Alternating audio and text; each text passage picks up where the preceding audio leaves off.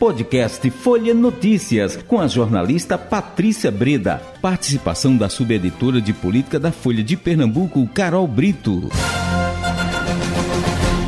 Terça-feira, 1 de novembro de 2022. Começa agora mais uma edição do podcast Folha Notícias, direto da redação integrada Folha de Pernambuco. Sou Patrícia Breda. O papo agora é política com ela, Carol Brito, subeditora de política do Folha de Pernambuco. Se ontem é, nós tínhamos muito o que conversar, hoje, o dia de hoje não fica atrás, né, Carol? Pois é, Patrícia. É, o Brasil não dá realmente um minuto de paz, né? Para hum. quem achava que com o resultado das urnas teríamos tempos de calmaria, essas expectativas foram frustradas realmente, viu, Patrícia? Carol, e em relação à fala do presidente Jair Bolsonaro, curtíssima, quando eu pensei que ele ia começar a falar, ele terminou. Eu digo, nossa, já acabou? Pois é, Patrícia. Bolsonaro finalmente falou à nação após os resultados do, da eleição do último domingo, né? Ele demorou mais de, de 40 horas para se pronunciar mas essa fala durou apenas dois minutos. Realmente foi muito rápido, Patrícia.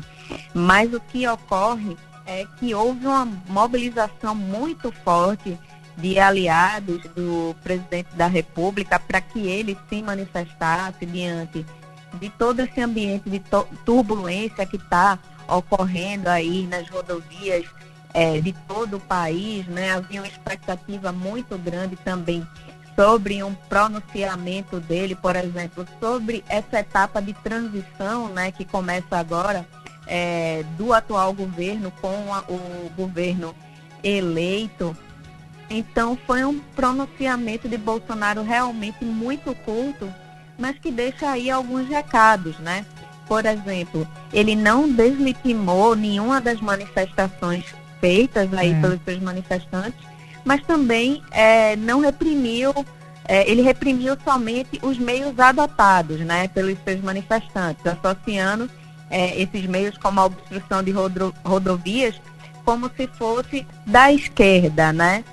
A gente espera que esses ânimos é, se acalmem e que a gente possa transcorrer na mais é, harmonia e, e, e paz esse, e civilidade, não é? Você estava falando exatamente é, dessa da fala do presidente que foram 40 horas de silêncio, de repente ele retomou rapidinho, você estava analisando o discurso dele. Pois é, Patrícia, eu acho que o discurso de Bolsonaro ele não é claro tentando manter aí sua base mais fiel ao seu lado, né? Ele é, passa esse recado bastante curto, né? Mas que tem o objetivo de manter as mobilizações, mas também não perder aquele seu discurso de defesa da lei, defesa da ordem do país. Então, ele é, faz esse gesto para tentar manter os seus apoiadores, mas também dizendo que, olha, isso aqui não é o nosso método, isso aqui é um método da esquerda, para tentar diferenciá-lo dessas críticas que estão sendo feitas de que ele seria antidemocrático, né, que é uma crítica que é feita bastante a ele, e ele faz questão de tentar se diferenciar, dizendo, olha, eu não defendo regularização da mídia, regulamentação da mídia, né, eu não defendo, eu defendo a liberdade de expressão, então ele tenta aí fazer essa dissociação, mas mantendo esse eleitorado que é um discurso bem calculado, viu, Patrícia? Foi curto, mas que, se você vê, tem muitos recados aí para sua militância. É, ele não fez aquele discurso como é esperado de despedida, né? Falando dos, dos, seus feitos, de quanto investiu, de como, como é que foi, como foram esses anos é, que ele esteve à frente. Não, ele foi uma coisa bem curto e, como você diz, mandando recado mesmo assim é, para a militância e não perdeu a oportunidade de criticar a esquerda, né? Falando não, exato, e também a justiça eleitoral, né, Patrícia? Inclusive nessas entrelinhas de dizer que as pessoas que estão indo nas ruas é, estão se sentindo é, injustiçadas, por isso estão se manifestando, ele dá mais gás para as manifestações. Né? Então ele condena, mas ao mesmo tempo discursos aí cheios de entrelinhas, né? É. Que acabam passando recados é, vezes, muitas vezes contraditórios, mas que têm um alvo ali certo, viu? Isso. E falando em, em transição, aqui em Pernambuco o negócio vai ser mais calmo, não é, Carol? Você hoje conversou com Luciana Santos e é completamente diferente, né? E aí a gente sente um pouco dessa leveza, é, desse respeito, né? É, é, nessa transição. Luciana falou sobre isso hoje, Carol, com vocês aqui na rádio? Isso, ela falou é, um pouco sobre esse processo de transição que foi é, dado pontapé ontem pelo governador Paulo Câmara, que já nomeou sua equipe de transição. E Luciana fez questão de dizer que está à disposição é, da governadora eleita Raquel Lira, não somente é, para as questões do governo do estado, mas também com o futuro governo é, federal, né, que será representado pelo ex-presidente Lula, né? Ela disse que pode ser uma ponte aí entre o Palácio das Princesas e o Palácio do Planalto. Então, é, teve essa disposição muito forte aí de Luciana manifestada de manter o diálogo e ela também fez questão de dizer que a governadora eleita vai pegar um estado aí com as contas acertadas, com 3 bilhões de caixa para fazer investimentos. Então ela diz que a próxima governadora eleita não vai ter o que reclamar sobre essa herança que o governador Paulo Câmara vai deixar aí no dia 1 de janeiro. É, ela fez algum comentário sobre essa questão é, desses bloqueios das estradas e todo esse movimento, esse momento, né, ela fez sim, é, Patrícia. Ela, inclusive, tem uma fala até curiosa que ela diz assim, Bolsonaro ele nunca me surpreende, né? Ela diz que sempre é, espera alguma surpresa aí do presidente, nesse caso não foi diferente, ela criticou é, bastante essas manifestações, né?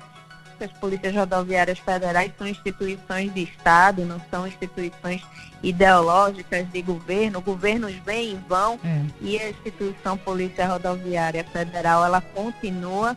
Então, ela fez muitas críticas é, sobre esse, essas manifestações que estão ocorrendo em todo o país mas também se mostrou, Patrícia, muito otimista em relação ao futuro governo. Né? Ela foi uma das principais lideranças pela da formação de uma frente ampla em torno de Lula, né? Ela disse que se mostra muito otimista com o governo, com a questão da discussão pela governabilidade para ampliação de apoios do governo Lula, principalmente no Congresso, né? Então, ela também se mostrou bastante é, otimista nesse sentido, viu, Patrícia? É, ô, Carol, é, enquanto você estava falando, eu estava pensando aqui que é, dias antes das eleições, acho que na quinta, na sexta-feira, nós estávamos é, em suspense, né, com os resultados em Pernambuco, com o resultado nacional, a gente achando que isso era o máximo dos máximos das emoções, né? Né? No entanto, olha aí, né, gente? Eu, pelo menos, eu achava que passada a eleição tudo estaria normalizado e nós estaríamos só conversando aqui, repercutindo os últimos atos do governo Bolsonaro, é, as expectativas, é, os projetos, o plano de governo. Mas olha, a gente ainda não teve essa oportunidade, né? Esse momento, esse capítulo dessa novela ainda não chegou, a gente ainda não pode falar sobre isso, né, Carol? Olha, Patrícia, a gente pode falar sim, porque, por exemplo, Luciana é, Santos, na entrevista, hum. ela falou algumas das prioridades é, do presidente eleito Lula, né? Ela disse que há uma articulação já para trazer governadores e prefeitos, tocada principalmente pelo vice Geraldo Alckmin, também uma articulação de Gleisi Hoffmann e com os partidos e principalmente há uma articulação no Congresso uhum. para tentar ajustar o orçamento da União do ano que vem, que vai ser aprovado pela, pelo atual parlamento, né, para que sejam contempladas algumas das propostas da campanha de Lula, entre elas é, a valoração, é, valorização do salário mínimo, é, o aumento do Bolsa Família. Então, isso também está sendo discutido pelo governo. E, inclusive, é, Patrícia, ah. é, hoje foi instalada aí mais ou menos a equipe de transição é, da, dos dois é, presidentes, né, uhum. né, o eleito e o atual.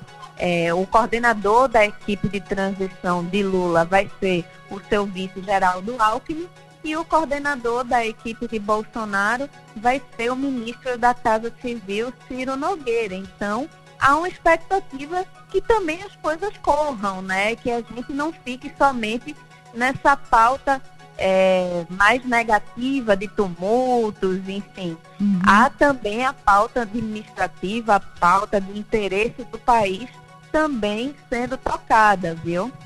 Muito bem. Oh, e aí, então a gente vai agora é, é, acompanhar né, o desdobramento desses atos, da fala de, de Bolsonaro, é, como é que esses, esse movimento dos caminhoneiros, como é que eles vão receber essa fala de Bolsonaro.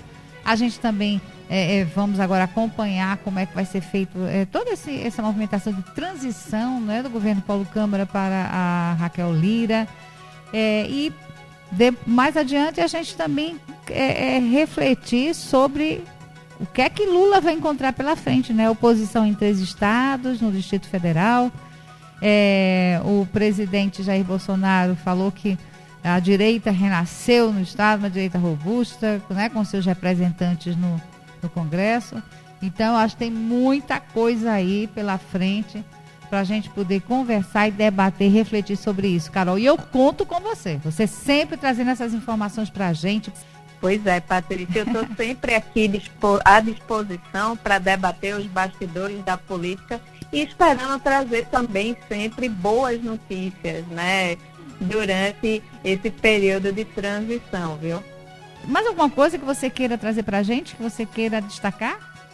Só um detalhe, Patrícia, ah. que a expectativa é que a partir de amanhã a governadora eleita Raquel Lira ele, ela tire um tempo para se recolher com sua família, né? Ela hum. passou por uma campanha intensa, uma tragédia familiar é. com a morte é, do seu marido, né? O empresário Fernando Lucena, que inclusive uma infeliz coincidência, Patrícia, hum. amanhã faz, amanhã completa 30 hum. dias da morte de Fernando Lucena, justamente no dia de finados, né? Então, Nossa. a partir de então, ela deve se recolher aí com sua família, ter, ter esse período de descanso, mas é, todo o trabalho da transição vai continuar sendo tocado, principalmente pela sua vice, Priscila Krause. A Lira já deixou essa recomendação clara, o trabalho ele não para, continua e ela deve voltar em breve para retomar aí suas atividades de preparação para assumir o governo. Então é isso, Carol. Obrigada pela sua participação. A gente só vai falar agora ah, no nosso Folha Notícias na quinta-feira. Até quinta. Até quinta. Chegamos ao fim de mais um podcast Folha Notícias. Perdeu alguma edição ou quer ouvir de novo? É só baixar os aplicativos SoundCloud, Spotify e Deezer e buscar pelo canal Podcasts Folha de Pernambuco.